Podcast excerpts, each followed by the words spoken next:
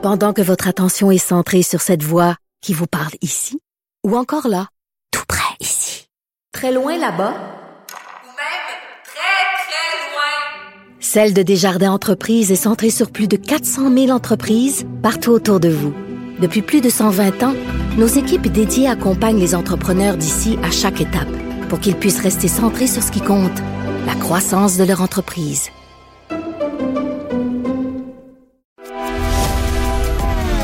Grand philosophe, poète dans l'âme, la politique pour lui est comme un grand roman d'amour. Vous écoutez Antoine Robitaille, là-haut sur la colline. Le ministre André Lamontagne a présenté ce matin un projet de loi qui modernisera la loi sur les produits alimentaires. Il est au bout du fil. Bonjour. Bonjour Antoine. À première vue, c'est un projet de loi euh, très, euh, disons, administratif. On veut faire passer le nombre de catégories de permis de 49 à 5, euh, tout ça. Mais qu'est-ce que la, cette loi-là euh, va changer pour les Québécois dans leur alimentation puis dans leur comme consommateurs? Ben, je vous dirais, première des choses, c'est que ça va changer beaucoup pour les gens qui sont des transformateurs puis des producteurs, parce qu'on a au départ, vous dites, c'est très, très technique, administratif, effectivement, parce que la loi sur les produits alimentaires, elle vient encadrer un peu à peu près 90 000 établissements au Québec qui sont en lien de proche ou de loin là, avec la production et la transformation alimentaire. Fait que toute la question des permis, euh, toute la question des des, euh, des enregistrements, toute la question du comment, exemple des abattoirs, les, les, comment comment doivent se se comporter, si on veut, les abattoirs pour arriver puis que le, le produit fini soit conforme à ce que, avec ce que la société ou que le ministère attend. Alors, c'est un, c'est un projet de loi qui vient comme vraiment éclater tout ça. Là. Ça n'a pas été revisé depuis au moins une trentaine d'années. Ben oui, c'est une loi qui date de 74, c'est ça que je lisais, c'est une vieille loi. Oui, mais il y, a, il y, a eu quelques mises à jour un peu, mais ça doit faire au moins 25 ans qu'ils n'ont pas joué dedans. Puis en même temps, ben les technologies ont évolué. Euh, comme une des choses qui va faire une différence importante pour nos, transformateurs, c'est qu'au lieu de leur dire, ben pour réussir, exemple, à faire vos tartelettes, ben vous devez faire ci, ça, ça, ça, ça, ça, ça, avec tel genre d'équipement et tel genre d'équipement. Ben en fonction des façons de faire puis des technologies qui sont disponibles, les gens vont dire, ben moi, chez moi, moi je fais une tartelette, c'est ça le résultat final. Puis voici mon plan de contrôle que je vous dépose, puis c'est comme ça moi que je vais arriver à produire ce que je veux. Fait que okay. ça, ça va beaucoup d'innovation qui va venir des entreprises de ce côté-là. Là. Des tartelettes euh, portugaises comme celle de M. Arruda? c'est ben c'est pas celle-là qui me vient à l'idée, mais okay. c'est celle-là qui, qui, vous vient à l'idée. Ça peut être ça. Donc, c'est l'autre très... volet, ouais. l'autre volet, excusez-moi, juste compléter une autre oui, portion oui. importante du projet de loi, c'est toute la question de l'encadrement de la salubrité toutes okay. les règles au niveau de la salubrité, les inspections, les enquêtes, les amendes, mais en même temps, aujourd'hui, de donner davantage de, de, moyens, encore là, aux gens de se conformer, de permettre qu'ils soumettent des alternatives pour venir qu'à se conformer. Fait que l'idée, c'est en, en 2021 d'utiliser aussi les technologies qu'on a, les moyens qu'on a, puis de, d'essayer de, d'avoir au niveau de la salubrité la, la, meilleure adhésion possible des gens à ce qui est demandé, mais aussi en leur donnant aussi de la flexibilité là-dedans. Là. Oui, ça, ça fait peur des fois, la flexibilité pour ce qui est de, de la, la, surveillance des produits alimentaires. Est-ce qu'il n'y a pas un risque euh, à ce moment-là? Ben, ben, C'est-à-dire, encore là, comme je vous dis, c'est dans le c'est dans le comment on le fait. Le résultat, on le sait. Le résultat, okay. c'est ce qu'on attend.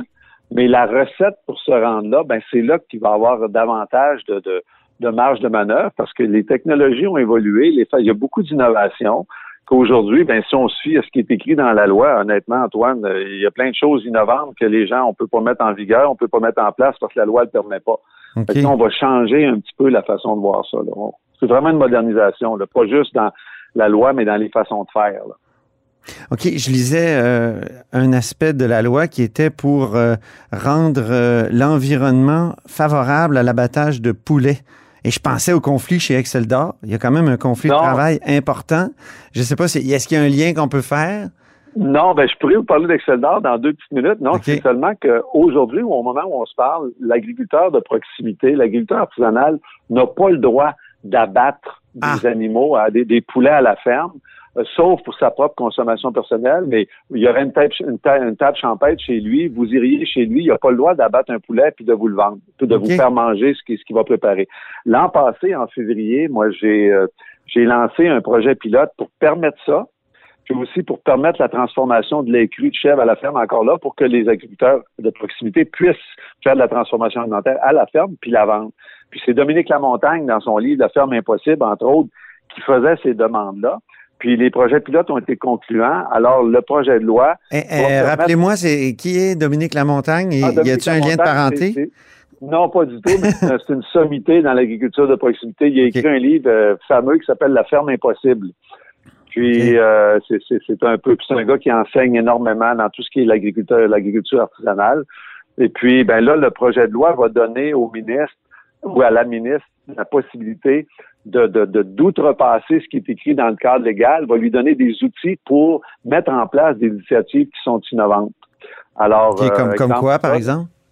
Ben ça, c'est un bel exemple où euh, euh, quelqu'un va arriver avec une nouvelle façon de faire, un nouveau produit, puis qu'avec un nouveau format, mettons, puis que la loi ne permet pas ça, ben le ministre peut, pour une période de quatre ans plus un an d'extension, si on veut, cinq ans, de permettre la mise en place de quelque chose qui n'est pas prévu dans la loi. Hmm. Puis j'ai fait mettre autant d'années, c'est parce que depuis que je suis en poste, j'ai réalisé que faire changer un règlement, des fois, ça peut prendre quelques années. Fait que je me suis dit, on va donner, on va donner l'opportunité là qu'on puisse mettre en place ces nouvelles, ces nouvelles innovations là, puis qu'après ça, ben de la réglementation puis la loi puisse les rattraper. oui, c'est ça. Est-ce que c'est, trop contraignant souvent notre régime de permis pour euh, tous ces petits agriculteurs là Je pense aux agriculteurs bio aussi ou des, agriculteurs de proximité, c'est des petites fermes, ça, c'est ça? Là, je vous laisserai pas me mettre des mots dans la bouche, mais c'est sûr que tout ce qu'on fait là, là c'est pour alléger puis rendre ça plus facile. Fait que ça donne une réponse à votre question. OK. Avez-vous des exemples dans votre comté, mettons? Ben non, mais écoutez, juste la question des permis. On va passer de, 49 catégories de permis à 5. OK. Après ça, on va, on va abolir carrément à peu près sur 52 000 permis. Il y a 1000 des classes qu'on va abolir complètement. Il y en a 8 ou 9 000 qu'au lieu que les gens aient à remplir des formulaires, puis demander des permis, puis renouveler ça, ça va simplement être un enregistrement. Puis après ça, ben, les permis qui vont rester, ben, au lieu d'en avoir 49 catégories, on va en avoir 5. Puis après ça, au lieu que ça soit renouvelable annuellement, ben, ça va être rendu renouvelable aux trois ans. Fait que juste de mettre ça en place, là, ça va, ça va être un allègement assez important pour nos transformateurs, nos producteurs et tout ça. Est-ce qu'on s'en va vers une pénurie de poulet au Québec, M. le ministre, parce que à cause du conflit chez Excel d'Or? Ben, on s'en va certainement. On est dans un environnement où euh, l'usine d'Excel d'Or, qui est actuellement en conflit de travail, là, qui est vraiment déplorable, ben, produit à peu près 25 à 30% de la demande québécoise de, de, de poulet. Fait que de savoir que, je veux dire, ça fait maintenant deux semaines que l'usine, l'usine est fermée, là, euh, ben, c'est sûr qu'en quelque part, il y a des enjeux de disponibilité. Là. Mm-hmm. Donc, euh, ça va capoter chez Saint-Hubert ou chez Benny bientôt?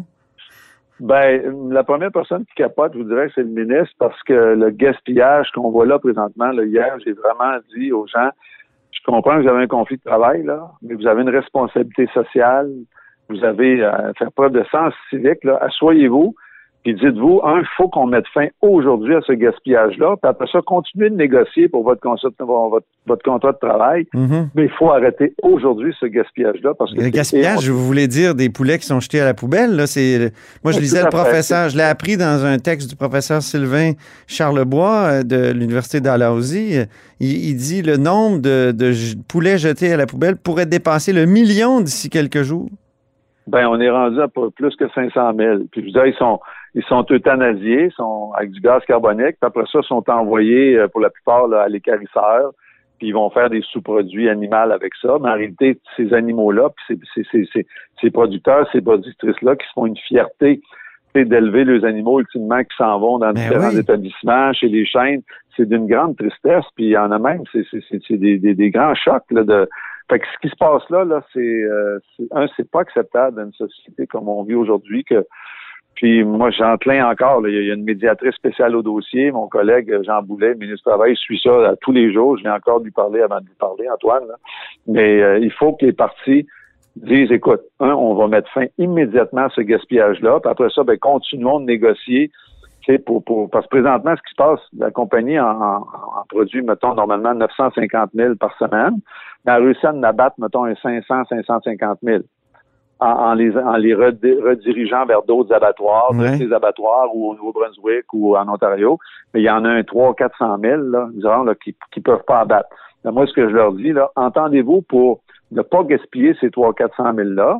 Pendant ce temps-là, ben, de- pour l'entreprise, de, de- d'en rediriger 500 000, ben, c'est sûr qu'en quelque part, il y a un coût pour eux autres, puis c'est pas, c'est vraiment pas optimal. Fait que continuez à négocier votre condition de travail, mais n'acceptez plus, là, autant l'employeur que l'employé, ça n'a pas de bon sens qui, qui permettent que, que ça soit utilisé comme un levier, si on veut, là, dans cette négociation-là. Le, les- le syndicat demande 40% d'augmentation de salaire sur trois ans. Est-ce que c'est excessif? Ça, je ne porterai pas de jugement. C'est vraiment des négociations, des demandes, puis un employeur, puis des employés. Puis honnêtement, je ne m'immiscerai pas là-dedans. Où je m'immisce, c'est de leur dire asseyez-vous, réglez la question du gaspillage alimentaire, puis après ça, continuez vos négociations pour finir par vous entendre.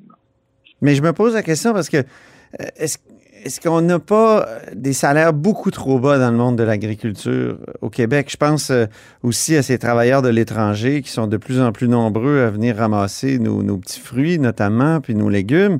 Euh, est-ce que c'est Ben, pas ben, un problème c'est ça. de salaire d'abord et avant tout? Ben non, je vous dirais, il faut, faut distinguer euh, l'agriculture primaire que de la transformation alimentaire. Hmm. Parce que dans la transformation alimentaire, honnêtement, euh, les salaires euh, sont compétitifs, puis même, tu sais, c'est des environnements qui sont difficiles. Puis peu importe d'où viennent les travailleurs, si on veut, là, les entreprises doivent verser des salaires, mais en même temps, on est dans les contextes qu'on est, puis je veux dire, euh, les gens, les gens, quand il y a une négociation, moi j'ai déjà eu des entreprises, puis quand on arrivait au terme d'une convention de travail, ben, des gens, c'est leur opportunité d'améliorer leurs conditions de travail, fait que c'est, c'est légitime qu'ils fassent des demandes, mais à un moment donné, ben, faut faire atterrir ça en quelque part, mais on veut surtout pas qu'il y ait du gaspillage comme il y en a là. là. C'est ça, l'abattage de poulet, c'est des conditions de travail extrêmement difficiles. euh, Ben, travailler dans les, les- la transformation alimentaire, là, la production, là, c'est, c'est, c'est des environnements, euh, c'est, humide, c'est répétitif, puis euh, c'est, exigeant physiquement. C'est, pas, pas des, emplois du dimanche. on s'entend là-dessus. Là. quand vous, euh, dans votre projet de loi, vous, vous, vous, vous, donnez le droit d'autoriser euh, à mettre en œuvre des projets, des pilotes qui permettraient l'innovation, est-ce qu'il y a des, est-ce qu'il y a des choses en transformation alimentaire? Non, ben, je vous dirais, dans un premier temps... Permettrait d'automatiser, j'entends, peut-être automatiser parce que c'est vraiment des emplois difficiles. Ah non, mais ça, euh, on, on a des, des, des investissements puis des programmes au ministère, puis au ministère de l'Économie, mais au ministère aussi, là, on a un programme justement qui s'appelle Transformation alimentaire, automatisation, robotisation. Euh, on, a des centaines et des centaines d'applications, puis euh, énormément d'entreprises qui sont tout le temps dans le processus de se moderniser, puis on pousse ça au maximum, puis le ministère de l'É- de- de l'Économie et de l'Innovation pousse ça au maximum aussi. Là. Les opportunités pour les entreprises qui veulent améliorer leur productivité, leur capacité de production, améliorer leur, le, le, le, le- le- leur contrôle de qualité euh, et tout ça, là, je vous dirais qu'ils ont tout le soutien là, par différents programmes là, pour les accompagner là-dedans. là, pour aussi, chaque fois qu'on fait des pas dans, dans cette direction-là, ben aussi, on s'affranchit un petit peu de cette pression-là de main-d'œuvre tout le temps, parce que veut, veut pas, il y a des enjeux de main-d'œuvre. Alors, quand on réussit à s'automatiser, puis se mécaniser, se robotiser, ben on s'affranchit un peu de, de cette, de cette, cette pression-là de, de, de main-d'œuvre. Ex- excluez-vous, euh, pour revenir à Excel d'or, excluez-vous un jour euh, faire une loi spéciale si ça traîne trop? Ben écoutez, euh, c'est pas quelque chose qui, qui, qui est possible.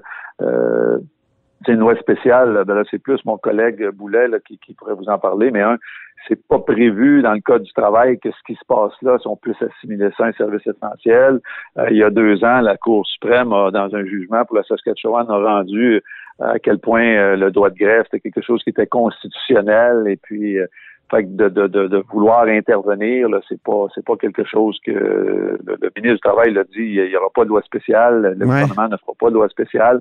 En même temps, la filière ag- agroalimentaire, euh, c'est l'autonomie alimentaire. On l'a assez dit depuis le début de la pandémie. On, quand on lit sur les débuts de la pandémie, on disait qu'on avait peur à, à des, Ouais. des graves pénuries. Ben, Alors, c'est ben, c'est pas, est-ce que est c'est pas un service essentiel, justement? Ben, Puis est-ce que ben- on devrait pas se donner le droit comme État de, de mettre fin à ce type de conflit-là? Surtout que là, on jette Ah, ben, du poulet.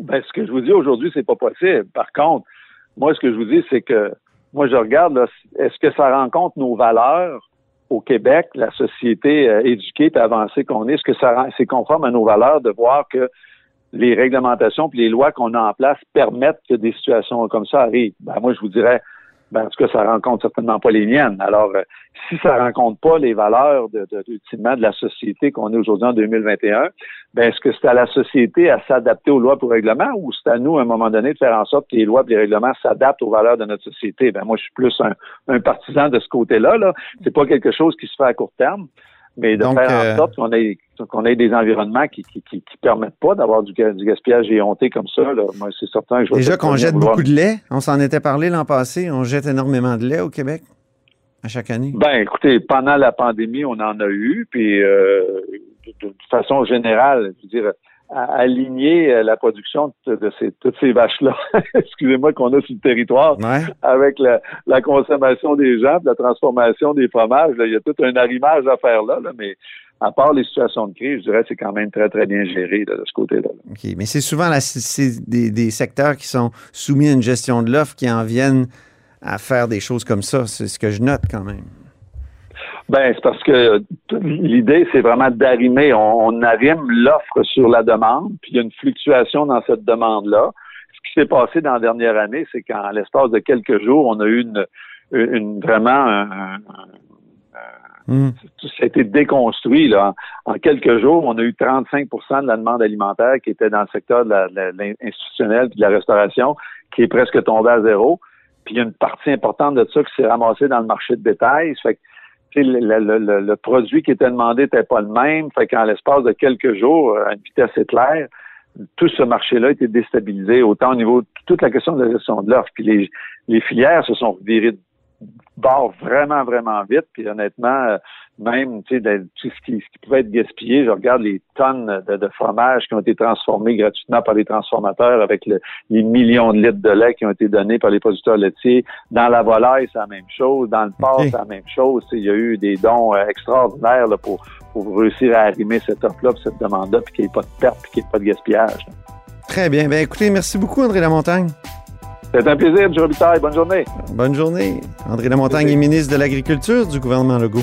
Eh bien, c'est tout pour La Hausse sur la Colline en ce jeudi. Merci beaucoup d'avoir été des nôtres. N'hésitez surtout pas à diffuser vos segments préférés sur vos réseaux. C'est comme ça que l'émission se fait connaître. Et je vous dis à demain.